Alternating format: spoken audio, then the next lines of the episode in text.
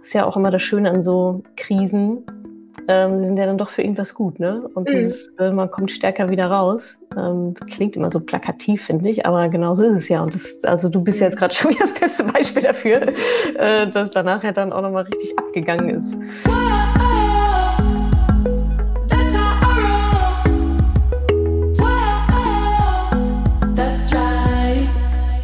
Diese Podcast-Folge hat einen Sponsor und zwar den Scalable Capital Broker. Bei Scalable könnt ihr über 600 ETFs komplett kostenlos besparen. Und wenn es ein anderer ETF sein soll, kein Problem, denn ihr bekommt einen ETF-Sparplan pro Monat komplett kostenlos. Darüber hinaus kosten Trades nur 99 Cent. Oder ihr nehmt einfach die Flatrate für 2,99 pro Monat und könnt investieren, was das Zeug hält. Insgesamt könnt ihr beim Scalable Broker aus über 1300 ETFs auswählen. Ich habe selbst da auch ein Depot und kann es auf jeden Fall empfehlen. Es ist unheimlich kostengünstig. Sie bieten eine super große Auswahl an ETFs im Sparplan und es ist super einfach zu nutzen, sowohl am Laptop als auch in der App. Also, wenn ihr es interessant findet, mehr Infos zum Scalable Capital Broker findet ihr im Link in den Show Notes. Salut ihr Moneypennies und herzlich willkommen zu einer neuen Folge Madame Moneypenny Meets. Heute habe ich endlich mal wieder eine Sportlerin zu Gast, die sind mir die liebsten und nicht irgendeine. Sie kommt aus dem Kraftsport, ist vierfache Meisterin im Kraft-Dreikampf, was das ist, wird sie uns gleich noch erklären, auch Powerlifting genannt, ist Teil des deutschen B-Nationalkaders, gilt als die stärkste Frau Deutschlands, hat den Kilimanjaro bestiegen und studiert ganz nebenbei auch noch Sport und Französisch auf Lehramt. Äh, ich glaube, für sie wurde der Begriff Powerfrau erfunden. Herzlich willkommen, Lea Schreiner. Ja, merci beaucoup, um auf Französisch zu antworten. Vielen Dank. Schön, aber mit Französisch brauchst du nicht kommen. Ich habe es gehasst okay. in der Schule. Nee, ging gar, ging gar, nicht. Ich fand Latein irgendwie mal spannender. Das ist so richtig praktikabel, weißt du. Äh, schön, Lea. Äh, danke, dass du die Zeit nimmst. Ähm, ich habe dich ja schon so äh, anmoderiert, Kraftsport, ähm, Powerlifting. Ich glaube, es würde uns helfen, wenn du einmal kurz erklärst, was Powerlifting ist oder was, was die drei in äh, äh, Kraft-Dreikampf, was das bedeutet. Sehr gern. Also Powerlifting ist im Prinzip der englische Begriff für Kraft-Dreikampf. Und wie der Name im Deutschen schon sagt, äh, besteht der Sport aus drei Disziplinen. Und zwar ist das die Kniebeuge, das Bankdrücken und das Kreuzheben. Und Wettkämpfe laufen auch in der Reihenfolge ab. Also erst beugt man, dann drückt man und dann hebt man. Und pro Disziplin hat man drei Versuche. Aha, der schwerste okay. Versuch wird dann gewertet. Ah, okay, alles klar. Also ich habe das ja auch alles drei schon mal gemacht. Aber mit wahrscheinlich in deinen Sphären Wattestäbchen, so ungefähr. Ach, Aber äh, ja, großartig. Also finde ich super, super spannend. Deswegen freue ich mich auch wirklich sehr, dass, dass du die Zeit nimmst. Ähm, äh, dass wir mal ein bisschen dahinter gucken können. So, wo, wo, kommst du eigentlich her? Was ist das? Was ist das für ein Mensch, der sich den ganzen Tag mit Kraftsport ähm, beschäftigt? Nimm uns doch gerne mal ähm, mit in deine Kindheit und Jugend. Ich habe gelesen, ich glaube bei Wikipedia steht sogar, mhm. ähm, und da haben wir eine sehr große Gemeinsamkeit, ist mir aufgefallen, dass du äh, als Jugendliche mit Fußball angefangen hast. Und mhm. äh, weil es keine Mädchenteams gab, hast du in, im Jungsteam, in der Jungenmannschaft angefangen. Äh, und das war bei mir genau das Gleiche. Ich habe auch angefangen mit Fußball und es gab ja kein Mädchenteam, sondern wurde mal in diese Team gesteckt. Ich glaube, das durfte man damals, bis man zwölf oder 14 oder so, bis man dann in die Frauenmannschaft hoch musste. Mhm. Ähm, wie, wie war das bei dir? Wie hast du das empfunden da in dieser Jungsmannschaft als höchstwahrscheinlich einziges Mädchen? Ähm, wie, wie war das so für dich? Also ich fand es eigentlich immer cool. Also klar, es war was Besonderes. Also ja. Ich wollte halt mit dem Fußball beginnen und ja, es gibt keine Mädchenmannschaften. Also erst ab dem Darm, ich glaube mit 16 konnte man hoch ja, und wenn man ja. irgendwie besonders gut war, ich weiß nicht genau, auch vorher. Ähm, ja, es war mal lustig, ich musste mich immer in der Dusche so umziehen, weil es gab ja, keine Mädelsumkleid. ich stand irgendwie so in einer nassen, dunklen Dusche und durfte mir das Trikot überziehen und äh, ja, die Jungs waren eigentlich alle ziemlich cool und ich fand es immer interessant, so bei den Gegnern hatte ich oft das Gefühl, oder auch so, wenn man im Training gespielt hat, dass die Jungs immer so ein bisschen sehr Angst hatten, so jetzt das Mädchen da, jetzt darf ich keinen Fehler machen, sonst ist es peinlich. Ja, also das ja. fand ich immer interessant zu beobachten. Ähm, ja, und ansonsten habe ich das Gefühl gehabt, ich habe mich dadurch sehr gut entwickelt, im hm. Bereich Fußball vor allem. Mhm. Äh, und habe das dann auch gemerkt, als ich zu den Damen hochgegangen bin, dass ich einfach ja gut gespielt habe. Und ich glaube, das liegt auch mit daran, dass ich früher mit Männern oder mit Jungs eher gespielt habe. Ja, ja, du hast ja auch Rugby, steht ja auch auf deiner, mhm. sportlichen ja. Karriere sozusagen. Also schon eher so äh, richtig, rein da. Aber das mit dem Jungsfußball war bei mir ganz ähnlich. Auch so dieses irgendwo anders umziehen. Und bei mir war es schon so, ähm, genau wie du es auch beschreibst. So, ne? Oh, bei, jetzt wurde ich von einem Mädchen ausgefummelt. So geht halt. Ich wurde mhm. halt immer unheimlich viel gefault, weil ich auch immer schneller. Also mein Vorteil war halt auch diese Schnelligkeit. Ich bin immer weggerannt. Ich war mit dem Ball immer schneller als, als die Jungs ohne Ball. Aber wenn sie mich dann mal erwischt haben, dann haben sie mich auch gut, gut gefault mhm. teilweise. Mhm. Und auch die, die Eltern am Spiel. Das sind ja ganz, ja. ganz witzige Dynamiken dann so, ne? Also was heißt witzig, eigentlich super traurig. Mhm. Ähm, aber oder auch so, ja, wo, oder auch im eigenen Team, ne? Warum spielt das Mädchen um mein Sohn nicht. So, das mhm. äh, ja. äh, prägt einen schon, glaube ich, finde ich dann auch gerade mhm. gerade in dieser Jugendzeit. Ähm, ja, würdest du denn sagen, das hat dich auch so ein bisschen, ja, vielleicht auch abgehärtet und den Weg geebnet dann in diese, ich sag mal, nächste Männerdomäne im, im Kraftsport? Ja, also ich weiß es natürlich nicht genau, aber ich denke schon. Mhm. Also ich habe schon immer so das gemacht, worauf ich Lust habe und habe nie irgendwie auch nachgedacht, okay, es gibt keine Mädchenmannschaft, also mache ich das nicht. Das war ja. also damals ganz natürlich, dachte ich, okay, ich habe Lust auf Fußball, also mache ich das jetzt auch. Und ja. ähm, im Kraftsport, muss ich sagen, war es dann anders. Ich war dann was älter, als ich angefangen habe damit. Und da hatte ich dann eher so Scheu und Angst, sage ich mal, in diesen Männerbereich zu gehen, was ja wirklich, also ich habe vor fünf Jahren angefangen und da war es ja wirklich noch so im Handelbereich, hast ja nur Männer angetroffen. Und yeah. ja, ich hab, war da nicht so selbstbewusst und dachte, komm, gehst lieber irgendwie aufs Laufband oder so. Und da guckt ah, ja. sich keiner schief an und ich wusste ja auch gar nicht, wie das geht. Ja, also da ja. fiel es mir erst ein bisschen schwer, aber ich habe es ja dann doch geschafft, mich da so reinzumogeln, sage ich mal. Ja, wie, wie, wie ist das dann abgelaufen? Also ich kann mir das gut vorstellen, so, ah, soll ich mit da rein oder nicht? Und kannte ja auch keinen, hast du dir dann einen Trainer genommen, der gesagt, okay, ja, ich, ich sehe was in dir, wir machen das jetzt? Oder wie, wie kam dann dein Weg dann doch in den Kraftsport, trotz dieser anfänglichen Unsicherheiten? Also ich bin, also Sport habe ich ja schon immer gemacht und war eigentlich ja. auch immer sehr aktiv und ich bin nach dem Abitur dann ein Jahr nach Amerika gegangen, mhm. um dort als Au pair zu arbeiten und auch die Sprache zu lernen. Und ja, mein erstes Ziel war nicht zunehmen, weil ich wusste, alle meine Freunde, die in Amerika waren, hatten zugenommen. Also das war so mein Ziel auch mit. Yep. Und, und im Fitnessstudio bin ich natürlich auch immer erst aufs Laufband, da hatten wir auch so einen schönen Pool, dann bin ich draußen geschwommen, habe Kurse auch, glaube ich, gemacht. Ja, und der Kraftraum war immer sehr leer. Und deshalb dachte ich so, ach ah. komm, jetzt kannst du mal ausprobieren. Da ist keiner, der dich komisch anguckt, so. Und hatte den Kraftraum im Prinzip für mich. So ein paar Opis waren schon mal da. Hey, German, total cool. German Girls back. genau. Und ja, und habe dann durchs Internet mir äh, Übungen rausgesucht, wie funktionieren die Maschinen, habe mir das im Prinzip selber beigebracht. Also man kann sich das ja relativ gut auch beibringen durchs Internet und habe dann da, es hat mir direkt Spaß gemacht, vor allem als ich dann auch Erfolge gesehen habe äh, und gesehen habe, oh, da tut sich was mit meinem Körper. So, das war schon echt cool. Ja, ja das, das ähm, finde ich auch so das Schöne an so, ja, mit so dieses, ich sag mal, plakativ, plakative Arbeit mit Gewichten. Da ist der Fortschritt so sehr schnell plakativ. Mhm sichtbar so, ne? Erst waren es fünf Kilo, jetzt sind sechs. Ah, okay, Wachstum. So. Mhm. Äh, ja. Das äh, finde ich auch immer sehr cool. Das, das hat mich auch fasziniert. Das heißt, du bist dann in den USA dann so Fitnessstudio reinmarschiert, hast gesagt, ja, hier sind nur die Opis, ja, die, die können mir nichts. äh, da, da hebe ich jetzt mal ein paar Gewichte und hast jetzt quasi selbst beigebracht. Ah, das ist ja spannend. Und wie mhm. kam dann ähm, wie kam dann aber der Sprung hinzu, ah, das ist jetzt vielleicht nicht nur irgendwie so ein Hobby, was ich so zweimal die Woche machen, machen möchte, sondern das will ich jetzt professionell angehen. Wie, wie kam es dann dazu? Also erstmal habe ich ja nur an Geräten ein bisschen trainiert und dann auch Freiübungen mhm. gemacht und dann hat mich mal ein Trainer angesprochen, so, wie wäre es denn mal mit CrossFit? So, das, das könnte ah. was für ah. dich sein. Das ist so im Prinzip ein Mix aus Gewichtheben, Kraft-3-Kampf und Zirkeltraining. Äh, eine ziemlich harte Sportart. Und ja, dann habe ich das ausprobiert und da habe ich dann Gewichtheben kennengelernt, also hm. Olympischer Zweikampf, also auch mit der Langhantel im Prinzip. Und äh, ja, das habe ich dann in Deutschland auch weitergemacht. Also Langhantelsport.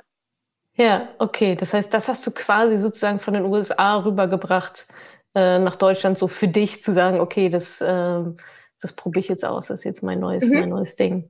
Ah, okay.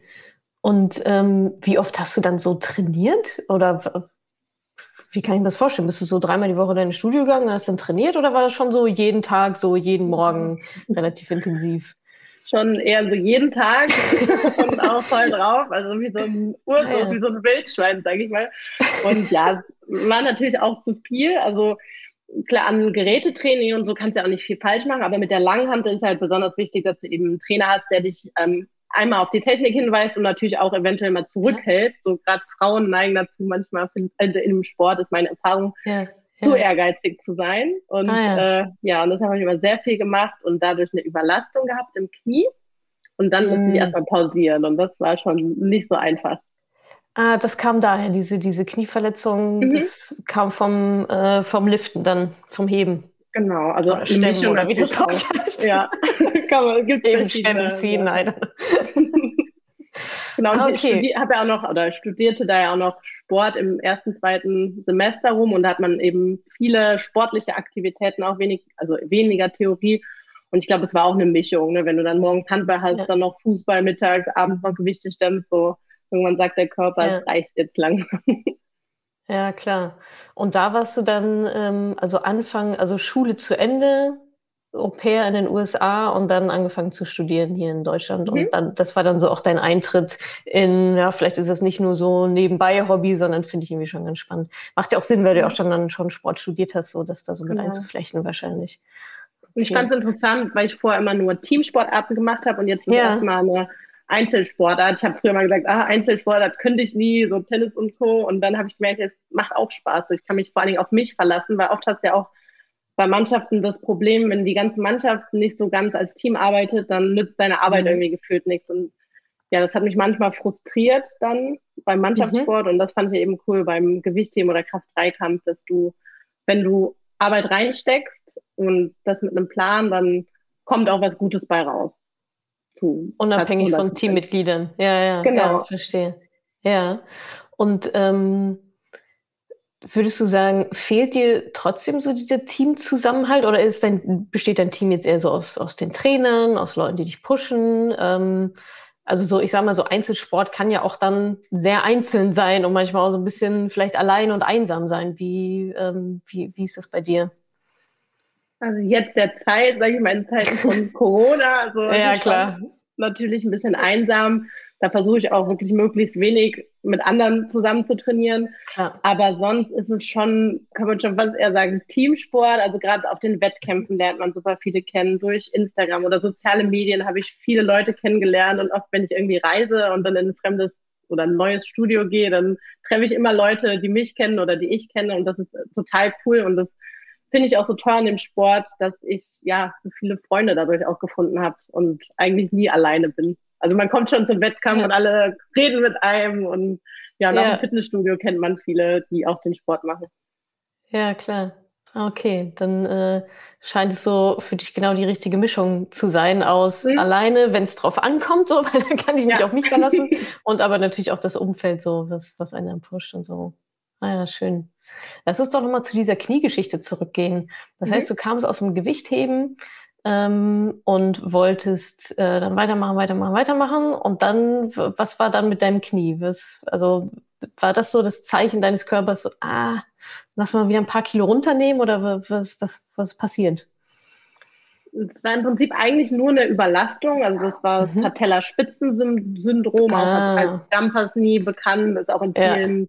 Handball, Fußball ja auch Sportarten. Und das ist im ja. Prinzip eine Entzündung an der Patella, also so an der Knie, mhm. an der Spitze unten am Knie.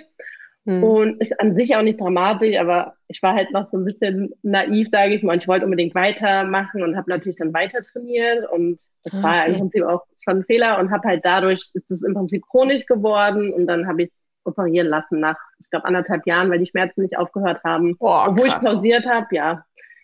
Ich habe es auch lange das ist aber echt lang. Ja. Ich habe natürlich auch am, also ich sage mal, am Anfang habe ich noch gut weiter trainiert und das war halt der Fehler. Und dann irgendwann, wenn es so chronisch ist, ist es schwierig, das durch Therapie und Schonung wegzubekommen. Und mein Arzt mhm. war ziemlich cool, der ist, ich glaube, ich weiß nicht, wie alt er ist, 70, macht immer noch Leistungssport, Hochsprung cool. bei Weltmeisterschaften, der ist super cool, meint, ja, ja. Das, operieren wir, das ist kein großer Deal, kenne ich viel. Der kennt halt super viel Sportler und hat Erfahrung und dann ja. wusste ich, okay, wenn er das sagt, dann wird es auch wieder. Und es ist auch wieder mhm. geworden. Also es war, ist ja kein riesiger Eingriff so gewesen, aber es ist natürlich trotzdem, ja. bringt einen das nochmal zurück.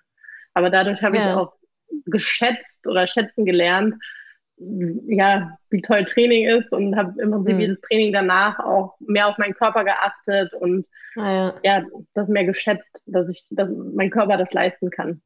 Ja. Wie, wie ging es dir da mental in der Zeit? Also ich meine, anderthalb Jahre mit Schmerzen ist ja echt irgendwie mhm. schon lang und dann die OP und nicht zu wissen, wird das wieder oder nicht.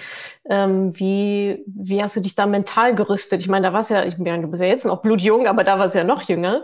Ähm, wie hattest du da irgendwelche Techniken oder irgendwelche, keine Ahnung, Mindset-Themen oder Coaches um dich herum, dass du da nicht, also es gibt ja auch genug, die dann sagen, okay, scheiß drauf, ich mache was anderes so, ne? Mhm. Hm. War bei mir doppelt schwierig, finde ich, weil ähm, ja, ich auch noch Sport studiere. Klar, du kannst Theorie ja, vorziehen, stimmt. aber du willst ja auch mit deinen. Freunden so zeitgleich studieren und nicht irgendwie zwei Jahre später dann Kurse belegen. Das war schwierig und so dieses Starksein oder Maschine, so das war irgendwie immer Teil meiner Persönlichkeit und auch wie mich die Leute kennengelernt ja. haben. Und wenn das natürlich wegfällt, dass du nicht mehr trainieren kannst und gerade nicht mehr so stark bist oder eher gerade schwach und auf Krücken, dann ist mhm. das natürlich äh, ja schwierig, weil sich ja die Persönlichkeit irgendwie ändert oder die Identität. Und damit muss man ja auch erstmal klarkommen und das akzeptieren und nicht so sagen, okay, ich bin jetzt schwach, das ist schlecht, sondern okay, ich bin jetzt vielleicht was schwächer, aber ich bin trotzdem gut und was wert. Also da hatte ich so ja. ein bisschen einen Konflikt damals, das fiel mir schwer. Und ja. mittlerweile weiß ich auch, dass ich mehr bin als nur stark oder die starke Lea, so dass ich auch noch andere Fähigkeiten habe. Ja. So, das war schwierig. Ich hatte aber auch dann Mentaltraining genommen und mhm. mir auch selber viel angeeignet. Auch im Sportstudium lernt man da ziemlich viel. Das hat mir auch ziemlich gut daraus geholfen, dass ich da ah. ja, positiver war. Ja, das heißt, Mentaltraining, du hattest dann einen Mentalcoach oder so und mit dem hast du dann telefoniert oder gesprochen, also Coaching-Sessions gemacht. So in der Art. Genau, und ich, okay. eine Hypnose-Ausbildung habe ich auch gemacht. Das geht ja auch ja, in stimmt. Richtung Mentaltraining und da habe ich auch sehr viel gelernt, auch was Gedanken mit uns machen und die Sprache. Ja. Ja. Hast du das in der Zeit dann gemacht, die Hypnoseausbildung? Mhm. Ja. Ah, okay. Hat ja dann auch ganz gut gepasst, sozusagen. Ja, super gut. Brain Gate. ja, genau. Ah, okay. Das ist ja echt super interessant. Ähm, kannst du uns verraten, woran genau ihr dann in der Zeit gearbeitet habt? Also waren das eher so, ähm, weiß ich nicht, so negative Gedanken fernhalten oder ging es dann nochmal um deine, um deine Identität oder Selbstbewusstsein oder so? Was, was hat dir da geholfen oder an welchen Gedanken hast du dich dann wieder so rausgezogen? Das ist natürlich immer ein bisschen individuell. Jeder hat ja so ein mhm. paar andere, sag ich mal, Schwächen ja. oder Herausforderungen.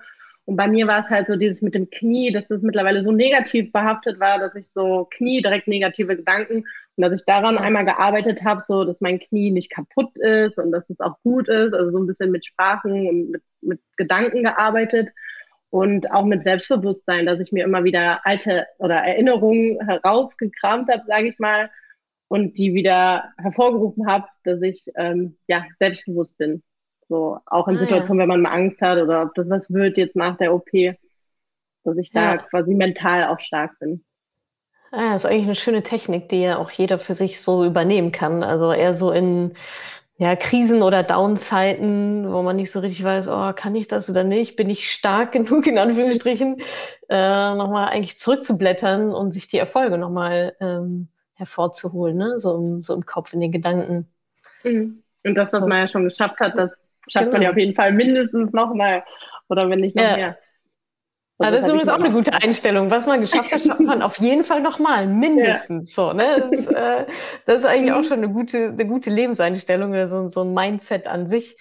Ähm, das weiß ich jetzt nicht, ob das alle so unterschreiben würden. Ne? Also mhm. ich glaube, also ich ja, ja, ich glaube, das ist, also ist ja ein sehr lösungsorientiertes und proaktives Let's Go-Mindset, mhm. äh, finde ich super.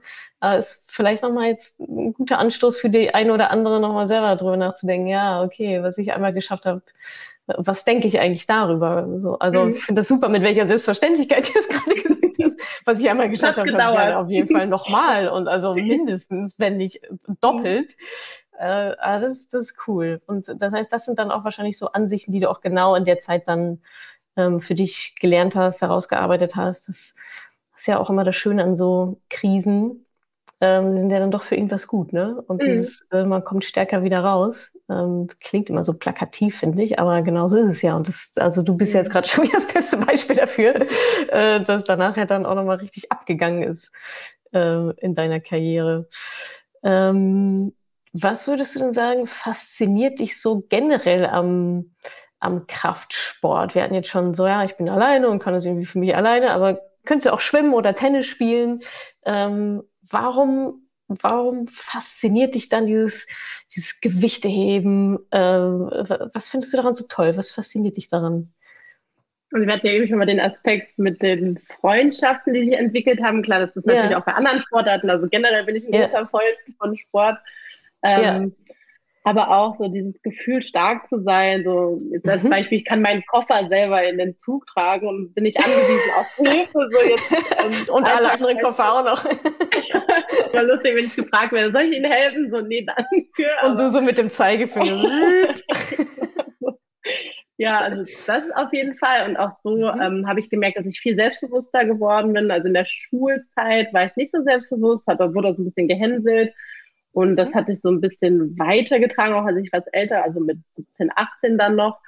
Und ich habe gemerkt, so ich habe eine ganz andere Körperhaltung und es macht einen ganz mhm. anderen Eindruck auf andere. Also wenn ich in den Raum komme, jetzt ein Praktikum an der Schule, sind alle Kinder direkt so, oh, okay. So, also haben wir irgendwie automatisch mehr Respekt, habe ich das ja. Gefühl. So und das, ähm, ja. Ich habe auch mal Jungsmannschaften im American Football und auch im Baseball trainiert.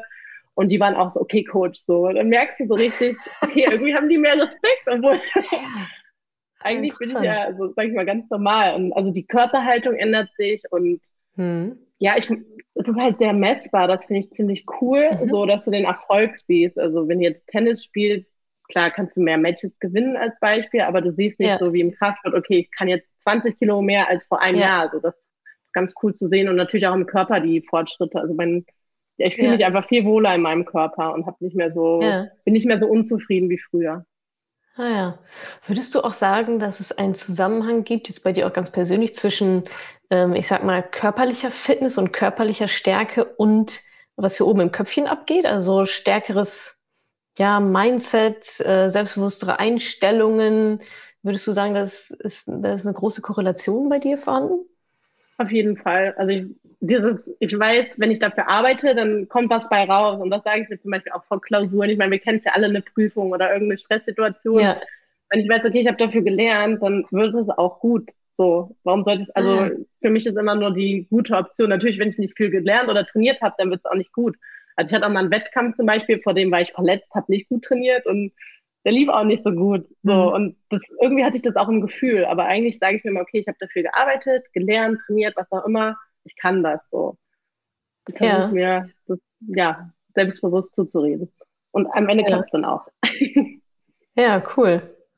Ja, kann ich, kann ich mir gut vorstellen. Also ich, ich merke es auch bei mir, wenn ich mich, wenn, also wenn mein Körper fitter ist, bewege ich mich auch anders so, ne? Und also ich mhm. bilde mir ein, dann auch anders zu denken. Also finde ich irgendwie ganz logisch. Auch ähm, wenn man sich bewegt, dann denkt man irgendwie schon anders. Und was du gerade angesprochen mhm. hast, so Körpersprache, so, ne? Wenn man dann einfach anders durch die Welt geht, dann äh, verändern sich auch die Gedanken und so, die Einstellung, finde ich. Ähm, du giltst hier als äh, stärkste Frau Deutschlands. Wer, wie wurde diese, was muss ich tun? Was muss ich tun, um stärkste Frau Deutschland zu werden? Woran hängt diese Bezeichnung? Wo, woher kommt das? Also ich glaube, es gibt sehr viele starke, also es gibt sehr viele starke Frauen in Deutschland ja. und es ist natürlich immer schwierig zu sagen, ist die die stärkste oder die. Ja. So, es gibt natürlich immer verschiedene Gewichtsklassen. Also man unterscheidet generell im Kraftsport zwischen relativer Kraft und absoluter Kraft. Also wer bewegt generell das meiste Gewicht, das sind meistens natürlich die schwereren. Ja. Äh, oder wer ist relativ äh, der stärkste? Zum Beispiel eine Ameise ist ja relativ stärker als ein Elefant, ja. weil die kann ihr, weiß nicht, hundertfaches Körpergewicht stemmen. So, Stimmt. Jetzt, da ja. als Vergleich. Und es gibt natürlich verschiedene Sportarten, also Gewichtheben, da stemmen die ja das Gewicht schnell über Kopf. Da kennen viele den Matthias Steiner noch, der Olympia ah, damals ja, gewonnen hat. Das ist immer so. Ah, der war cool. Beispiel, ja. Den verbinden viele damit, genau, das Gewichtheben. Da gibt es ja auch starke Frauen und ich mache ja Kraft-3-Kampf, also es ist immer schwierig zu sagen, okay, der, äh, die ist der, der oder die. Genau, ja. sie ist jetzt die stärkste, aber ich fühle mich natürlich immer geschmeichelt, wenn mir das gesagt wird. Ähm, ja, aber es gibt sehr viele starke Frauen. Okay, verstehe. Das heißt, das war jetzt nicht irgendein bestimmter, die stärkste Frau Deutschlands Wettbewerb, den du gewonnen hast, sondern das hat sich so, hat sich so ergeben. Ja. Dass, dass, dich, dass sich Menschen und Medien so nennen. Ähm, du hattest gerade schon so ein bisschen mal angedeutet, ähm, Thema Schule, Schulzeit, Umfeld, Freundschaften, Trainer und so weiter. Ähm, Was würdest du denn sagen, welchen Einfluss hat so dein Umfeld auf deine Karriere? Oder siehst du da eine Änderung, ähm, dass manche Leute kommen oder gehen? Äh, achtest du da sehr drauf, wer in deinem Umfeld ist, dass das irgendwie auch, keine Ahnung, Sportler, Sportlerinnen sind oder auch Menschen von einem gewissen Schlag? Managst du das irgendwie oder was sind so deine Beobachtungen in, jetzt bei dir persönlich in deinem Umfeld? Also ich bin schon mal in einer sehr sportlichen Familie groß geworden. Also meine mhm. Eltern sind beide ähm, ja, Marathonläufer und Läuferinnen, ja. beide sehr gut. Äh, also eigentlich eher der Ausdauersport. Und ja. Ähm, ja, bei Freunden ist natürlich das, oder ich studiere auch Sport, also da hast du automatisch eigentlich immer Sport. An, an der Uni ja. fällt es mir tatsächlich etwas schwerer, irgendwie Freunde zu finden oder Leute, mit denen man auf einer Ebene ist, weil ich finde so, wenn du mit einem ich finde es schwierig, als Leistungssportler oder Vollblutsportlerin mit ähm, komplett Nicht-Sportlern irgendwie auf eine Ebene, also was heißt eine Ebene, aber mit denen ins Gespräch mhm. zu kommen. Das fällt mir manchmal schwer, weil das irgendwie schon ein großer Teil meiner mhm. Persönlichkeit ist. Ja. Hm, heißt jetzt nicht, dass ich die Leute nicht mag oder so, aber ich habe viel mehr Freunde an der Sporthochschule jetzt als an der Universität zu Köln, wo ich Französisch studiere. Also ich merke das schon im Alltag und eigentlich all meine Freundinnen und Freunde sind sportlich. Aber ich sage jetzt nicht, okay, du musst jetzt irgendwie Sport machen, damit wir befreundet ja. sind. Ja, okay. Also das ergibt sich dann wahrscheinlich so natürlich, so ein bisschen, ne? wie, wie es dann halt irgendwie so, so fließt. Ähm, genau, du hast gerade schon gesagt, deine Eltern sind, sind Marathonläufer, Läuferinnen.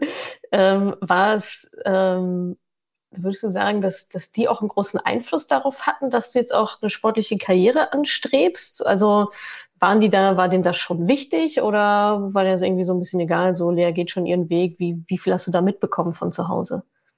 Mm, also ja, mein Vater ist halt immer bei Wettkämpfen gewesen und ich war immer dabei. Und ähm, ja. bei den Kinderläufen durfte man sich am Ende aus so einer Box immer ein Spielzeug raussuchen. Und das fand ich yeah. habe ich dann immer die Kinderläufe mitgemacht. Und mein Vater, äh, Vater ist dann immer hinterher, nebenher gelaufen.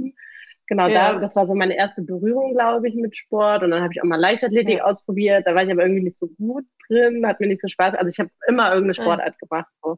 Und dann mit, ich glaube, mit zwölf oder so dann Fußball angefangen und das relativ lange auch gemacht.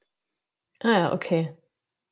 Also es wurde dir sozusagen in die Wiege gelegt, aber wäre auch okay gewesen, wenn du jetzt nicht eine sportliche Karriere angestrebt hättest. Okay. Auf jeden Fall. Ja, für gut. Lass uns über den Kilimanjaro sprechen. Ja, gerne. Was geht ab? Also, ich, du bist den Kilimanjaro, Kilimanjaro hochgesprungen, äh, hochgewandert. Ja, äh, erzähl gerobbt, mal, wie, ja. wie gerobbt, hochgerobbt, runtergerollt. Äh, wie wie kam es dazu? Was, warum und überhaupt? Ja, das war eine spontan, also von mir aus relativ spontane Aktion. Ein paar Freunde von mir, so männliche Freunde im Fitnessstudio wollten den Kilimanjaro besteigen und haben mich gefragt, ja. ob ich nicht mit möchte und ich sage gerne mal zu. Gar nicht ja, ja, Kilimanjaro, Berg besteigen, klar, ähm, bis mir dann irgendwann bewusst wurde, wie hoch dieser Berg ist ja. und äh, ja, wie krass das ist. Ähm, ja, und dann sind wir da hingeflogen nach Tansania und dann haben wir in einer Woche den Kilimanjaro bestiegen. Krass. Und wie hast du dich darauf vorbereitet? Gibt's eigentlich gar nicht. Hate you. Aber es war auch ein Fehler, weil ich eigentlich die Gruppe dann ein bisschen, ähm, ja, mussten langsamer gehen, meinetwegen, weil ich echt im Eimer so, okay. war. Ich wollte, also ja. mein Kopf, ich bin mental, glaube ich, ziemlich stark. So, dass, wenn du dir das einmal antrainiert hast, wie wir es schon gesagt haben, ähm, ja, kann man das auch auf andere Bereiche beziehen und äh, deshalb wusste ich, ich gehe da hoch. Es sei denn irgendwie, ich habe weiß ich nicht, eine Lungenembolie oder so, dann gehe ich runter, aber ich werde es schaffen. Und ja, am Ende war halt die Kondition so sehr schwierig. Gerade, ich meine, du hast kaum Sauerstoff da oben. Ja, wir sind um Mitternacht ja. dann am siebten Tag den Berg hochgegangen, also den Kamm, die Spitze. Und äh, ohne Schlaf und äh, dir ist halt übel und dann nichts funktioniert, wenn du nicht richtig Luft holen kannst. Und dann musst du halt oft, okay, I need a break, I need a break und musst dann irgendwie ja. Pause machen. Deshalb sind wir was ja. langsamer gewesen. Also bereitet euch vor, wenn ihr auf die Kilometer Don't do this at home. ja, genau, so ungefähr. Und für den, nächsten, für den nächsten Berg, äh, den ich besteige, werde ich auch mich besser vorbereiten. Also das ist ja einfach, muss halt nur ein bisschen mehr Ausdauer machen, vielleicht was abnehmen, wenn du was schwerer bist. Ja, und ja. Das macht es leichter. Ja, total einfach. ist, ist ja ganz einfach. Okay, das heißt, da steckt jetzt gar nicht irgendwie so eine spirituelle Mission dahinter oder irgendwas oder wollte ich schon immer mal machen, sondern eher so eine spontane, spontane Geschichte. Ist ja wirklich genau. auch, auch spannend. Und hattest du da, also hattest du denn irgendwie, also Angst wahrscheinlich nicht, aber zumindest irgendwie Respekt davor und hast du so ein paar Gedanken gemacht, so, oh, wie schaffe ich das und was wird nicht oder so? Oder war das für dich so, ja, ich habe gesagt, ich mache das, dann mache ich das jetzt so. so lange, wie ja. es dauert. Eher letzteres wahrscheinlich. Ja, genau. Also mein Bruder ähm, lebt auch in Österreich, also lebt in Österreich und er meinte auch direkt, das schaffst du nicht ohne Vorbereitung. So. Ähm, ja. Und dann dachte ich so, hm, natürlich. Also irgendwie, wenn er sagt, ich kann das nicht, dann ist das für mich noch mehr erst recht Motivation, Jetzt dem zu zeigen, ich kann das. Ja. Ähm, weil er halt meinte, ich muss vorher mich akklimatisieren und einen anderen Berg besteigen. Sowas kann man ja auch machen. Mhm. Aber wir haben uns auch akklimatisiert, indem wir mal hoch und runter gegangen sind. Also du gehst immer weiß nicht, auf 1500 Meter hoch und gehst dann wieder auf 700 Meter runter jetzt als Beispiel. Ah, okay. Und dadurch mhm. gewöhnt sich dein Körper an den Berg. Du kannst natürlich auch in drei Tagen hochgehen, aber dann ist die Chance deutlich geringer, dass du es schaffst mhm. oder irgendwie ah, ja, okay. ja, ja. Ah, verrückt. Und wie, ähm, also du hast gerade gesagt, ihr wart um Mitternacht auf diesem Kamm. Wie, wie, war denn da so euer Rhythmus? Also wann seid ihr aufgestanden? Wahrscheinlich, wenn die, wenn die Sonne euch wach gemacht Oder wie, wie, ist denn so ein, wie war so diese Woche? Wie sah da so dein Alltag aus, außer Bergbesteigen? Aber was war so drumherum? Also Kilimanjaro tatsächlich gut geeignet für Anfänger im Bereich Bergsteigen, mhm. weil du keine technischen Fähigkeiten brauchst. Also okay, du gehst eigentlich die ganze. Mhm. Genau, im Prinzip einmal muss man ja. ein bisschen kraxeln, da gab es eine schwierige Stelle. Du kannst aber auch eine andere Route laufen, wo du dann eben nicht kraxeln musst. Also wir hingen einmal so, dann musstest du an so einem Kissing Rock heißt es, glaube ich. Da musst du wirklich so Küssen, den Steinküssen da vorbeilaufen. Das war schon so, ja. nicht runtergucken, nicht runtergucken. Ah, krass. Aber ja. Ähm, ja, es ist machbar, ist natürlich äh, wichtig, dass du körperlich fit bist. Also du, die mhm. Hälfte von unseren Jungs, sage ich mal, hat es nicht hochgeschafft, weil eben Ach, echt? ja, Kranken. Ah, okay. Wenn der Körper sagt, ja. nee, ist nicht, dann musst du natürlich runter. Also das kannst du halt ja. nicht immer beeinflussen. Ne? Das ist halt so eine Sache. Ja, ja. Und wenn dir da diese Guides sagen, okay, du musst runtergehen, dann musst du eigentlich auch runtergehen. Ne? So. Ja, das ist schon wichtig. Aber ja, es war auf jeden Fall eine sehr coole Erfahrung und zwar nicht easy peasy. Also ich war auch echt, ja, äh, ja ich hätte auch am liebsten geheult, aber ich habe damals mit meinem Freund eine Wette gemacht, dass ich nicht weine. also nicht weinen, nicht weinen. Oh ich je. auch zu weinen, wenn mir alles zu viel ist und da habe ich dann durchgehalten. Ja. Ah, okay, krass. Und ihr habt dann, in, also musstet ihr auch so die ganze Ausrüstung und Zelt und so weiter, musst ihr dann wahrscheinlich auch alles schleppen. Genau. Also ja. ist ja nicht nur, dass man sich selber da hochträgt. Ja. So. Das stimmt, so, aber wir hatten halt auch hm, ja unseren eigenen Rucksack schon, aber so die mhm. Zelte und das Essen, also wir hatten ja Führer, okay. also du darfst gar nicht äh, ja, ja, ohne okay. da hochgehen, ne? die zahlst dann auch. Wir hatten ein Riesenteam und es war total cool, die haben uns wie Familie behandelt und sind auch immer noch in Kontakt mit denen und haben denen jetzt nochmal so Schuhe geschickt und so, weil die da super schlecht, also die Wanderer aus Deutschland und Co. haben natürlich die beste Ausrüstung und die hatten da zum Teil nur Flipflops an. Äh, ja, und jetzt haben wir den nochmal, ja, nochmal ein Riesenpaket geschickt mit Jacken und Schuhen, oh, Winter, also so Wanderschuhen, ja. Das war schon echt cool. cool. Und wie war das dann, da, da oben zu stehen, außer müde und ich möchte am liebsten weinen? Also ist es dann, also ich stelle mir das so, boah, also zwischen Erschöpfung, aber auch irgendwie wahrscheinlich viel Stolz, keine Ahnung, dann so runter zu gucken, wie, also ich meine, es ist ja dann der Gipfel, so höher geht's ja dann mhm. nicht mehr. Wie, wie, was, was ging dir da so durch den Kopf? Wie hast du dich dabei gefühlt? Mm, also oben zu sein war schon sehr cool, aber eigentlich war es cooler, dann unten zu sein, als du dann realisiert hast, wow, okay, ah. ich war ah. oben und äh, ich kann jetzt in die, unter die Dusche und in einem richtigen Bett schlafen. Also da war ich, kann mich noch total daran erinnern, als wir dann im Auto unten waren, im, unterm Basecamp, am Basecamp, glaube ich, war das. Nee, nicht Basecamp. Also ganz unten bei der ersten mhm. Etappe und wir dann im Bus zurückgefahren sind und das Radio lief. Das war für mich der schönste Moment. Und ich wusste, okay. okay, ich kann jetzt in einem Bett schlafen und ich habe es geschafft. Und wir, war, wir, sahen alle aus, wir hatten Sonnenbrand, Brand, oh, oh, schlimm aus, weil wir, also es hat nur durchgeregnet die ganze Woche lang.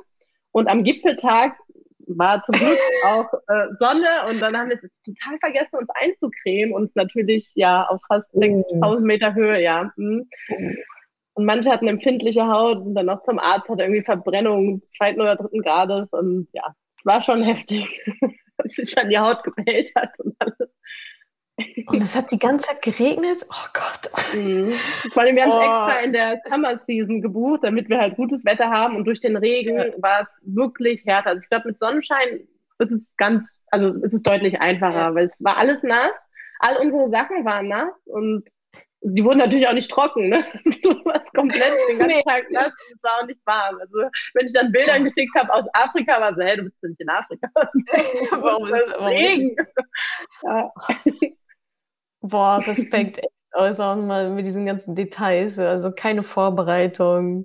Es regnet die ganze Zeit. Das ist echt, äh, ist ja wirklich verrückt. Gibt es denn irgendwas, äh, wo du sagst, oh, das, das hat mich dieses, dieses Abenteuer gelehrt? Das, das nehme ich jetzt so als, weiß nicht, so Lebensweisheit oder so irgendwie mit oder so für dich selber? Hat dich das irgendwie verändert? Hm, ja, auf jeden Fall. So dieses, ich glaube, da gibt es ja auch die Metapher so, wenn man den ganzen Berg vor Arbeit hat, dass man, also ich habe das oft früher gehabt, ich dachte, oh, ich muss so viel machen, ich fange gar nicht erst an, so ein bisschen nach dem Motto, ja. wenn man so ja. daran denkt. Und ich habe immer gedacht, okay, ein Schritt nach dem anderen, und das habe ich mir auch die ganze Zeit gesagt, wenn es schwer wurde oder anstrengend wurde, so okay, ein Schritt nach dem anderen und ich komme, oder Schritt für Schritt, Etappe für Etappe und dann kommt man auch ans Ziel. Und so war es halt wirklich auf dem Berg. Es gab schwierige Zeiten, aber ich habe dann nur an diese Situation gedacht und nicht gedacht, okay, dann da oben noch am Gipfel und das und das, sondern wirklich nur, ich bin hier im Jetzt, das mache ich jetzt und danach geht's weiter. So, das habe ich wirklich gelernt. Und auch, dass ich viel mehr kann, als ich denke. So, das habe ich, hab ich mhm. auch gelernt. Und dass es schön ist ohne Handy. eine Woche kein Empfang, das war auch sehr schön. Ah ja, Digital Detox war sozusagen im Preis enthalten. Ja. Ja, stimmt. Ja, und äh, vielleicht auch das, was du am Anfang gesagt hast, so, ja, ich habe mir das in den Kopf gesetzt und ich mache das jetzt halt einfach so. Das fand ich auch sehr beeindruckend. Mhm. Das ist wieder so total selbstverständlich. Ja, natürlich, klar mache ich das jetzt. So, ne? Das ist mein Ziel, das, das mache ich jetzt, komme was wolle. Ja. ähm, ja, und dieses Schritt für Schritt ist, glaube ich, echt auch, ist, glaube ich, wirklich so eine, so eine Live-Lesson. Ähm, das Ziel ist ja eigentlich nicht, den Berg hochzukommen, sondern das Ziel ist, mhm. loszulaufen. Ein, das Ziel ist der nächste Schritt. Das Ziel ist der nächste Schritt. Und irgendwann ist man dann halt oben so, ne? Ach, voll schön, kann ich mir richtig vorstellen. Habe ich wirklich, als wir da den Gipfel wirklich hochgegangen sind, um Mitternacht, dachte ich, also es war wirklich schwierig für mich. Also mir ging es auch nicht gut, ja. ich war müde, ich ja. wollte weinen. Und da habe ich mir echt gesagt, okay, ein Schritt nach dem anderen. So wie so ein Mantra und dann auf einmal ja. war ich oben so. Ja, das klingt ja schon fast wie, also, ja, so ein, weiß ich nicht, vielleicht ist es nicht mentaler Durchbruch, aber dieses immer weiter pushen, so diese mhm. Grenze, mhm. so der ganze Körper sagt, lass uns einfach nach Hause. Warum sind wir hier? Ja. Okay, tu mir das nicht an. Und der Kopf so, wir machen das jetzt, so einen Schritt nach dem anderen. Mhm. Ist echt äh, ein schönes Beispiel dafür, wie, wie der Körper dann doch oft wahrscheinlich dem Kopf einfach folgt, so, ne? Wie es äh, mhm. viel, viel Kopf. ich auch noch wenn ich das noch erzählen darf, dann höre ich ja, auch unbedingt. Nee, nein, erzähl alles. Wir wollen alles wissen. War diese letzte Tag, also am Gipfel da, das, da habe ich gemerkt, so ich mache mir was vor, weil ich immer so, oh, ich brauche eine Pause und ich kann nicht mehr und echt so ein bisschen so eine kleine Diva wurde und rumgeheult habe. Und als, und irgendwann meinten dann die Guides so, okay, Lea, wir glauben, es ist besser, wenn du runtergehst. Und das bei mir wie so ein Schalter, dass mir gesagt hat, nein, alles gut, wir gehen weiter. Und dann wusste ich so, ich habe die ganze Zeit vor mir selber was vorgespielt und das habe ich auch gemerkt, dass mir das manchmal im, im wahren Leben oder im Leben außerhalb des Kilimanjaros ähm, passiert, dass ich rumheule und, äh, und weinerlich bin, aber mir nur was vormache. Und wenn ich weiß, kommt drauf an, okay, dann haue ich auch rein. So. Ja. Ich glaube, das ist auch wichtig, dass man das lernt, ob man jetzt wirklich leidet oder so was nicht kann oder ob man ja sich eher sagen muss, nee, ich mache das jetzt, ziehe das jetzt durch, ich kann das. Ja, so ein bisschen so Selbstbemitleiden, ne? Genau. Tut alles so doll weh. Ja, geh halt runter. Oh nee, doch nicht. das ist ein krasser Perspektivwechsel einfach in dem Moment. So, ne? Ja, dann, dann gehst du jetzt runter. So, oh, fast nein, weil dann ist das Ziel ja auf einmal weg. Mhm. Ah, okay, spannend. Ja, cool. Super spannend. Und äh, das hast du wahrscheinlich auch mit lauter Männern gemacht, ne? Hattest du, glaube ich, am Anfang mhm. schon gesagt, als einzige Frau wieder. Ja, wieder, auch wieder die einzige.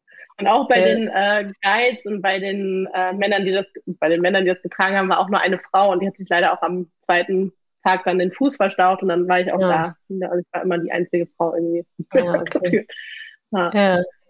Würdest du sagen, ähm, dass du als Frau in, so in dieser Männerdomäne, in der du dich ja bewegst, irgendwie mehr leisten musst für, für deine Lorbeeren, für deine Anerkennung, härter arbeiten musst, Ähm, oder spielt das gar nicht so die Rolle? Klar, du vergleichst dich ja mit Frauen im, im mhm. Wettbewerb.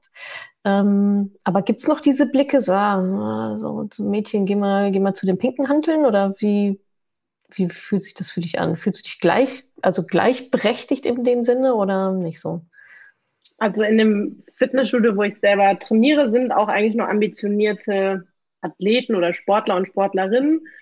Da hm. habe ich das nicht so, das ist eher so, wow, krass und oh, ich habe dich mal gegoogelt oder so, kommt dann schon mal, also eher ja. Anerkennung. Ich war jetzt länger nicht irgendwie im McFit oder so, ich weiß nicht, wie es da ist, aber ich glaube, da ist auch eher dieses, also ich habe manchmal das Gefühl, ich, ich will nicht sagen, ich schüchter die Leute ein, aber es kam mir jetzt nie irgendwie, dass jemand auf mich zugegangen ist, so, geh mal in die Handelecke. Also es hat sich nie einer ja, getraut. Ja. Ich weiß nicht, ob es Respekt ist oder ob die Leute das Angst ich, haben. Ich weiß es ja, die Todesangst. Wo es immer so, puh. ja. Und auch so im Internet ist echt äh, fast, also eigentlich alles positiv. Gerade Instagram ja, ist ja eher so eine Herzchenwelt, habe ich das Gefühl. Ja, man kann ja auch nur liken, man kann ja nicht Daumen runter. genau so.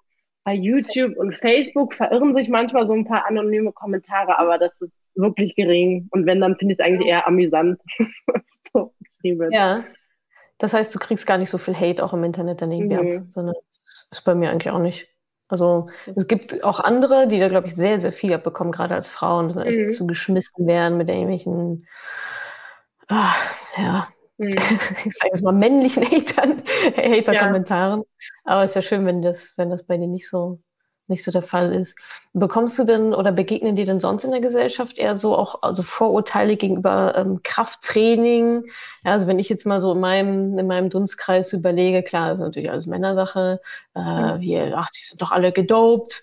Äh, mhm.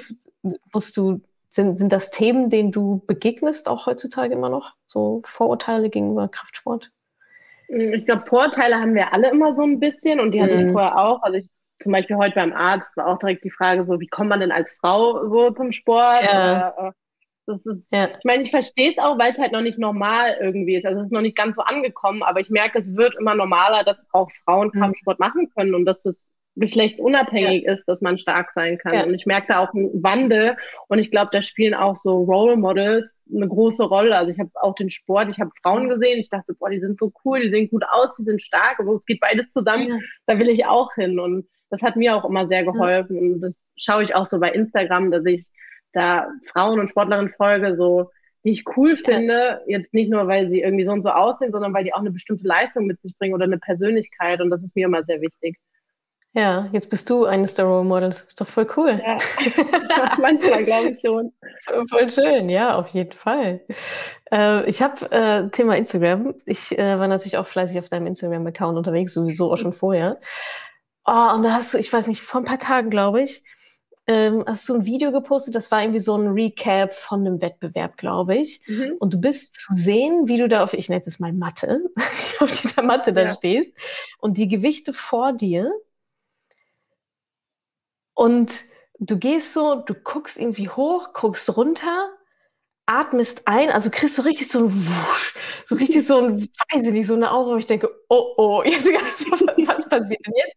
Und so total so, atmest ein, atmest aus, gehst runter, schnappst dir diese Handel und ziehst sie hoch. Und ich war so, wow, was, was ist gerade passiert? Also nicht, dass du es natürlich geschafft hast, aber hat sich danach auch mega gefreut und so. Aber dieser Moment, dieses, es war so sichtbar, wie bei dir so ein Schalter umgelegt ist, so, ich mache das, also so mhm. Mit einer Entschlossenheit, mit einer Selbstsicherheit, mit einer, okay, ich atme jetzt einmal ein und dann rock ich diese Scheiße hier weg. So, das sah so krass aus. Ähm, was, was, was geht da bei dir ab? Ist, ist das einstudiert? Ist das, äh, ich habe irgendwo gelesen oder gehört in einem anderen Interview, dass du so ein Mantra hast. Vielleicht kannst du uns damit mal so reinnehmen in diese ja wirklich sehr entscheidenden Momente, in diesen Wettkampfsituationen, wo es ja wo man ja wahrscheinlich nur unter Strom und Stress steht. Was, was passiert da in diesen, in diesen, in genau diesen Momenten mit dir? Äh, ja, sehr gerne. Also ich versuche vor allen Dingen den Fokus auf mich zu richten, das ist mir ganz wichtig. Mhm hm, dass ich auch nicht schaue, was machen die anderen. So klar, man muss natürlich gucken, was machen die anderen, damit man eventuell mehr Gewicht nimmt, um zu gewinnen. Aber ja. dafür habe ich meinen Trainer bzw. meinen Betreuer und da vertraue ich mich drauf, dass der darauf achtet, dass das richtige Gewicht aufgelegt wird. Und ich versuche mich auf mich zu konzentrieren und mir und nett mit mir zu reden, sage ich mal, und mir zu sagen, okay, ich schaffe das, ich kann das. Also mhm. eigentlich sage ich immer den gleichen Satz, ich mache das jetzt, ich mache das jetzt. Ah, ja. Und äh, das ist rede mir das. Ich mache das jetzt, ich mache das jetzt, ich genau. mache das jetzt. So, dass ah, ich wirklich, okay. also das wiederhole ich so und es gibt mir auch irgendwie diesen Tunnel, dass ich gar nicht irgendwie auf andere Gedanken komme. So. Und da willst du ja eigentlich genau hinkommen. Also ja. so im Leistungssport vor allem, dass du den Punkt hast, wo du an nichts anderes denkst, damit du so im Flow bist und dich darauf konzentrieren kannst. Ja. Und das habe ich mir auch vorher antrainiert. Ähm, das war nicht immer so. Gerade am Anfang hatte ich oft Angst vor schweren Gewichten. So haben ja viele, denke ich mal, auch zu Beginn. Ja. Und da hatte ich schon eine Woche vorher Angst, oh Gott, nächste Woche muss ich das Gewicht bewegen. Und das hat mich immer verfolgt und ich habe halt dran gearbeitet so. Mh, hm, mir einmal gesagt, okay, was ist, wenn ich es nicht schaffe? Okay, passiert hm. dann irgendwas? Nee, also ich bin ja sicher, ich kann, ich habe ja so Sicherheitsablagen. Und dann habe ich die Gedanken so ein bisschen in eine andere Richtung gelegt und mir gesagt, okay, was ist, wenn ich es schaffe? Und ich kann das. Also mir das wirklich immer mehr eingeredet also wirklich eingeredet und es hat gedauert, ja. aber irgendwann habe ich gemerkt, hey, ich habe das ja auch immer so. Warum soll ich denn jedes Mal daran zweifeln, wenn irgendwie ich zu 95 oder 99 Prozent alles schaffe? Und äh, ja, das sage ich mir jetzt auch mal im Training oder halt auch im Wettkampf, dass ich das schaffe. Und was ich im Wettkampf auch nochmal mache, ist, dass ich so ein bisschen mit der Atmung spiele, so dieses, so in den, ich atme sehr schnell ja. in den Brustkorb ein, dass ich mich so ein bisschen so mit Adrenalin vollpumpe und das hilft natürlich auch nochmal mehr, dass man das Gewicht besser oder ja, dass man stärker ist so leistungsfähiger. Ja. Wenn man das zu deuten weiß. Es ist natürlich auch bei Anfängern oft so, die haben dann Adrenalin, zittern, denken, okay, was passiert hier? Und dann macht die Situation denen Angst. Aber wenn man sich bewusst ist, okay, ich zitter, weil mein Körper ist jetzt gerade auf Adrenalin und das heißt, ich bin jetzt äh, im Überleben, Überlebensmodus, ich kann ja. das jetzt so, dann hilft einem das natürlich. Ja. Ah, spannend. Ich finde es total cool, dass dein Mantra ist, ich mache das jetzt. Weil ich finde so, können, also versuchen wäre total schlimm, ne? ich versuche das jetzt ja, okay, herzlichen Glückwunsch. Genau, ich, ich gucke mal, wie die Sterne so stehen. ähm, aber dieses, ich mache das jetzt und auch nicht, ich kann das, also kann das ist wahrscheinlich so ein bisschen die Vorstufe, mhm. aber können das ja noch lange nicht machen, fällt mir gerade auf, weil du jetzt auch nochmal mhm. diesen Unterschied gemacht hast. So, ich mache das jetzt, ist was anderes als ich kann das. Ja, ich kann das und deswegen mache ich das jetzt so. Ich mache das jetzt, mhm. mache das jetzt, mache das jetzt. Oh, großartig echt, echt cool. Und also, das heißt, du bist du dann in so einem Trance-ähnlichen Zustand? Weißt du eigentlich noch, was abgeht? Oder bist du irgendwie so konzentriert in dir selber, wenn, keine Ahnung, was, wenn das Gebäude einfallen würde, würdest du es gar nicht mitbekommen? Oder ja, wie? also optimal ja. ist es natürlich so und das ist auch im meist, in den meisten Fällen. Und immer, wenn ich eine gute Vorbereitung habe, also wenn ich auch gut trainiert habe, keine Verletzung mhm. oder so hatte, dann komme ich da eigentlich ganz gut rein, weil ich dann auch ein großes Selbstvertrauen habe. Und äh, ja. ja. das kann man sich halt auch gut antrainieren. Also das ist jetzt nicht so, dass das bei mir von Anfang an da war. Also ich hatte die größten Ängste und Sorgen vor dem Training oder vor Wettkämpfen. Ich weiß ja, mein erster Wettkampf, da dachte können wir, also du hast halt ein bestimmtes Startgewicht und das ist eigentlich immer ein Gewicht, das du selbst im Schlaf, wenn man dich weckt, dass du dann schaffst. Und ich war auch, können wir das nicht nochmal reduzieren, lieber Trainer, bitte, bitte, weil ich halt so Angst davor hatte. Und der ja. war, nee, Quatsch, geh jetzt hin, hebt es einfach hoch, so, der war da zum Glück immer relativ cool drauf, ja. So das einfach ja. Und äh, ja, das habe ich ja. mir dann mit der Zeit angeeignet, weil ich gemerkt habe, so das stresst mich jedes Mal so sehr, das kann ja nicht sein. So, warum ist das so? Und habe mich halt sehr damit beschäftigt und gelernt, was mhm. mir hilft. So dieses, ich mache das jetzt, hilft mir. Ich meine, es kann natürlich auch ein anderer Satz sein, der jetzt anderen helfen kann, ja. ähm, dass man da so ein bisschen schaut, so wie kommt man in diesen Zustand rein? Oder wann hatte man mal einen Moment, wo man voll selbstbewusst war? Ne? Wo war das ja, so? Ja. Wie hat man sich da gefühlt, dass man das Gefühl so ein bisschen nochmal hochholt und sich, ja. und sich anguckt, was habe ich da gemacht? So, warum war ich da so selbstbewusst? Ja. Ja, ich mache das jetzt cool. Okay, machen wir, machen wir das jetzt. Heb halt hoch den Scheiß. ja, mach halt. Wofür sind wir denn jetzt hier? Also ganz ehrlich. Aber ähm, beruhigend zu wissen oder auch, auch schön, äh, dass du es nochmal gesagt hast, dass von Anfang an nicht unbedingt so war, ne? sondern und mhm. ich finde, das ist auch mal so wichtig. Ähm, das wird halt so oft vergessen. Oft sieht man halt irgendwie Frauen, Männer, ist ja egal, äh, an einem bestimmten Punkt und denkt sich irgendwie so, kenne ich von mir auch, ah ja, die waren schon immer so, ne? Also man sieht ja nur den, den Status, wie es halt jetzt ist, was sie jetzt für Routinen haben, was sie jetzt für, keine Ahnung, Trainingssysteme haben, Umfeld und so weiter, aber dass dieser Status ja auch schon hart, hart erarbeitet, hart erkämpft mhm. wurde, sowohl körperlich als auch natürlich mental, das ist halt leider oft so unsichtbar, ne? Deswegen ähm, voll, voll gut, dass du es gerade auch nochmal angeschrie, äh, ange, angesprochen hast, diesen deinen Weg auch dahin. Das hat mich auch, ähm, das, was du jetzt beschrieben hast, an Magdalena Neun erinnert, die sprach von einem ähm, ich glaube, Raubtiermodus. Ne? Dass wenn mhm. sie da irgendwie im Wettkampf ist und sie sieht, okay, da ist jetzt eine vor mir, dass sie dann irgendwie so ein, so ein ja, Raubtiermodus schaltet, so ich hole mir die jetzt, ich hole mir die ja. jetzt, ich krieg die jetzt ein. Äh, mhm. Weil dir hat es nämlich auch so, so ähnlich beschrieben, so quasi so, boah, um mich herum, man kriegt irgendwie nichts mehr mit und man ist irgendwie voll bei sich und man hat nur noch dieses eine Ziel. Und ich glaube, sie hat das auch beschrieben, so der Körper, ähnlich wie du, Kilimanjaro, ja, der Körper sagt, komm, lass uns einfach nach Hause gehen, ich habe keinen Bock mehr. und der Geist sagt aber, Attacke jetzt, so, wir, mhm. wir machen das. Äh, und die hat auch viel äh, Mentaltraining ja auch ähm, gemacht, um eben auch dahin zu kommen. Und ich finde, das ist auch äh, fand ich da auch sehr, sehr schön zu sehen. So, ja, wer halt viel trainiert oder mehr trainiert als anderes, hast du ja auch gesagt, ähm, mhm. der gewinnt dann halt am Ende auch, ne? Wenn du scheiße trainierst, kriegst du halt nichts. Und wenn du gut mhm. trainierst und fleißig bist und vielleicht auch mal einen anderen Weg gehst, ähm, dann äh, stehen die Chancen deutlich höher, dass du auch wirklich dann dein Ziel erreichst. Ja, äh, super spannend. Also dieses, dieses Video an alle, die es jetzt hören, das müsst ihr euch mal raussuchen auf Instagram. Vielleicht finde ich es auch und verlinke es in den Show Notes. Das ist echt so, so die Power, die visualisierte Power. Äh, echt, echt großartig. Das habe ich auch Wochen schon vorher echt geübt, dass ich so manchmal in der Bahn war und ja. auf einmal dann Gänsehaut hatte, weil ich mir vorgestellt habe, okay, ich habe jetzt dieses Gewicht, das ich machen, heben muss, um zu gewinnen. Also ich habe echt schon Wochen vorher diesen Moment irgendwie schon erlebt gehabt. Ah ja. Auch Visualisierung dann. Ah ja, mhm. okay. Also auch in cool. Alltagssituationen. Also, und dann war ich schon so richtig heiß und habe gemerkt, mein Körper kribbelt, oh, okay, so als wäre ich im Wettkampf. Ah, okay. Ja. Um das, also um es zu visualisieren, um dich daran zu gewöhnen, so wie es dann ist, dass das dann nicht eine komplett neue, fremde mhm. Situation mhm. ist, so? Ah, okay. Und ich habe mir schon vorher vorgestellt, ja. wie ich ein bestimmtes Gewicht hebe, so. Ja, weil manchmal wird auch ein Gewicht aufgelegt, was du noch nie gemacht hast und das musst du dann an dem Tag machen, wenn du gewinnen willst, als Beispiel. Ah, ja, klar. Stimmt. Also dann quasi ohne jegliche Vor quasi im Wettkampf, um dann mithalten zu können. Mhm. Ohne jegliche Vorbereitung, dann Gewicht, das man noch nie gemacht hat und dann das erste Mal in der Wettkampfsituation. Also zum Beispiel Boah. der Matthias Steiner hatte das, glaube ich, bei Olympia, dass er, man hat drei Versuche beim Gewichtheben, äh, im Reißen und im Stoßen. Und ich glaube, er hatte den zweiten Versuch nicht geschafft. Und im dritten haben die dann noch mal mehr Kilos aufgeladen als im zweiten. So, und das ist nochmal mental krasser, wenn du Boah. weißt, okay, ich habe es eben nicht geschafft, jetzt muss ich noch mehr machen. Und das hat er dann geschafft. So.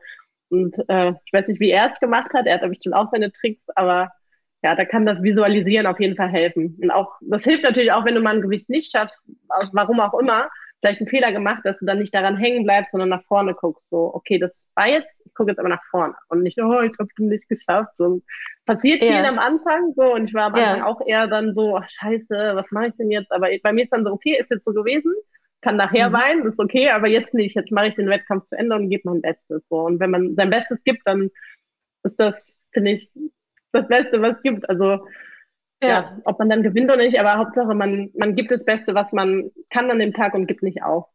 So, das ja. ist immer mir sehr wichtig. Ja, cool. Ja, stimmt, das flasht mich jetzt nochmal, was du gerade gesagt hast, dass ja dann, also kriegst du, schaffst den zweiten Versuch nicht und im dritten sonst dann nochmal mehr als im zweiten schon. Das ist ja totaler Mindfuck. Mhm. Krass, äh, ja, also so viel zu mentalen Stärke. Also das, das ist ja dann eigentlich nur Kopf, oder? Also, also beziehungsweise da, wo, wo es dann passiert. Dein Körper mhm. weiß ja nicht, dass das mehr ist, sondern dein Kopf weiß, dass das mehr ist mhm. und denkt sich so, uh -uh, oder ja, ich mache das jetzt. Mhm. Ah, krass. Puh, ja, stimmt. Das kriegt gerade nochmal noch mal einen ganz anderen Twist. Mhm. Und ähm, wenn du dann so visualisierst, machst du das, machst du das regelmäßig? Also ist das so Teil deines Trainings, Teil deiner Routine, immer diese Visualisierungsarbeit zu machen oder speziell vor Wettkämpfen oder wie streust du das so ein? Also ich mache es eher vor Wettkämpfen. Also je näher mhm. zum Wettkampf kommt, desto mehr stelle ich mir das auch vor. Ähm, mhm. Ja, so im Moment mache ich nicht ganz so viel, aber auch hier ja. im Training, ne, ich konzentriere mich kurz und sage mir, okay, ich mache das jetzt, also dass ich da auch immer mit einem guten Gefühl reingehe. So, ja. es gibt Tage, da bin ich auch mal ein bisschen weinerig drauf, fühle mich nicht gut. Ähm, klappt nicht immer perfekt, aber ich gebe mir Mühe, selbst wenn ich dann was nicht schaffe, so, okay, komm, du hast heute trainiert, hast alles gegeben, dann ist das so. Und ich meine, wenn man ja. fast jeden Tag trainiert oder regelmäßig trainiert, dann macht eine Einheit im Monat, die man nicht so gut ist, nichts aus. Und du hast ja an dem Tag das gegeben, was du konntest. Ne? Also wenn du jetzt nicht trainiert hättest, wäre eher ein bisschen blöd, aber wenn du trotzdem ja. das geleistet hast, was an dem Tag möglich war, dann sind das halt deine 100 Prozent, gingen. So. Ja. Ah, eine tolle Einstellung.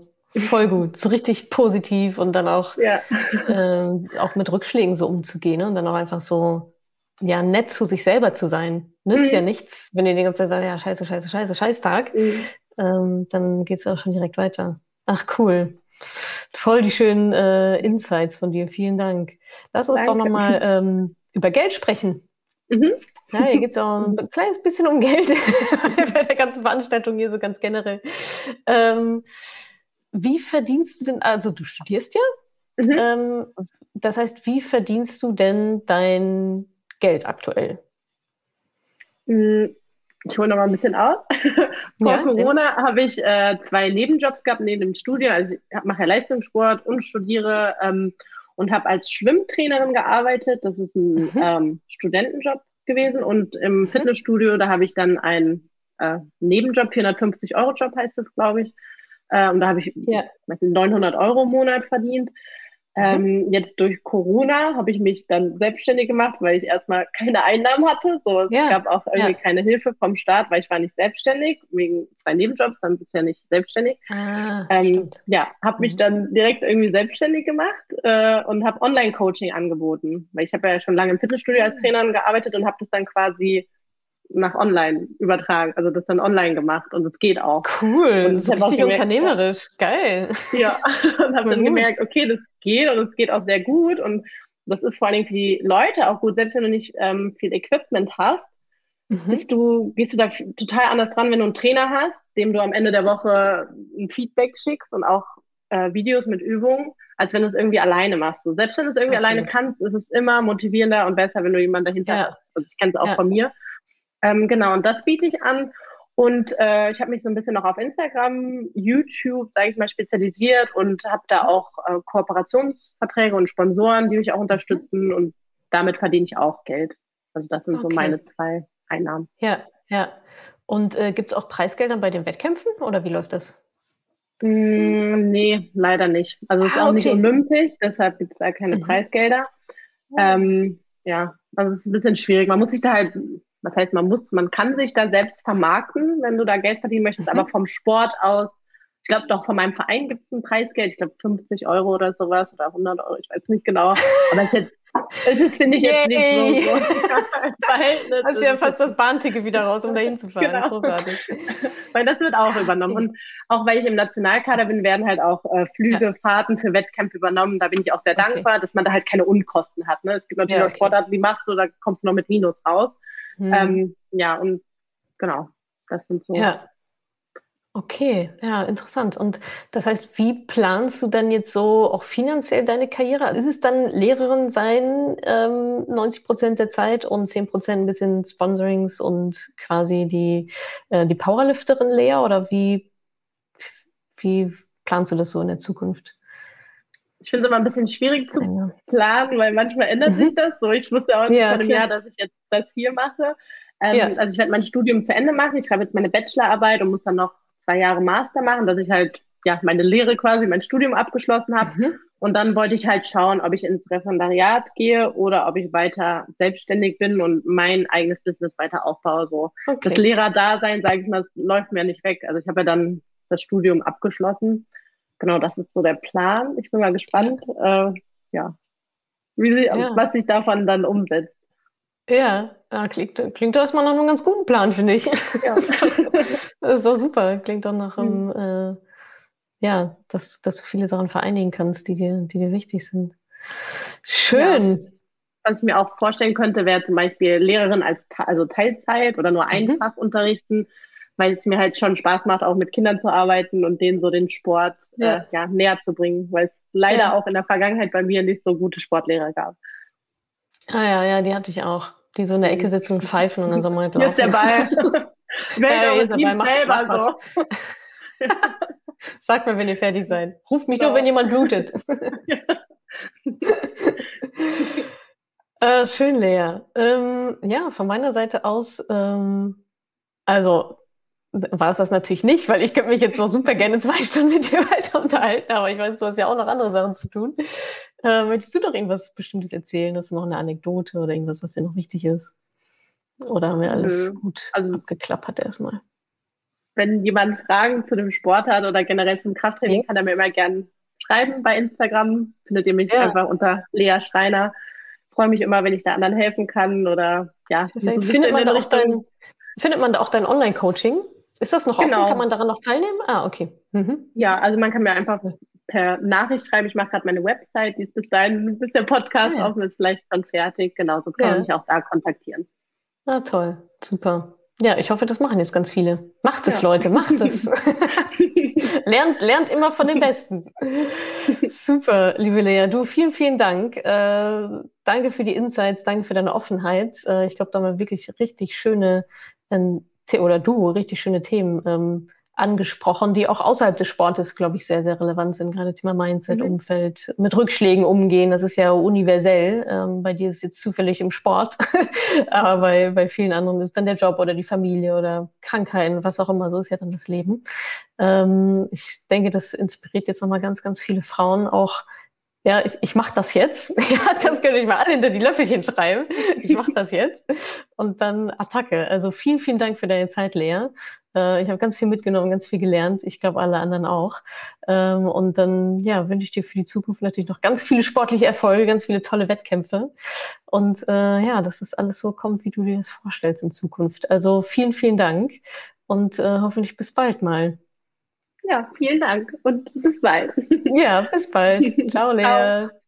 Ich hoffe, ich konnte dir in dieser Podcast-Folge einiges Neues vermitteln und vor allem Lust auf mehr machen. Wenn dem so ist, wenn du dranbleiben möchtest, dann habe ich was für dich, nämlich meinen kostenlosen Newsletter. Dort bekommst du regelmäßig Tipps, Tricks sowie alle Neuigkeiten aus dem Madame Moneypenny Universum, denn News gibt es dort immer zuerst. Also einfach kostenlos anmelden auf www.madamemoneypenny.de slash newsletter und dann bekommst du schon ganz bald Post von mir.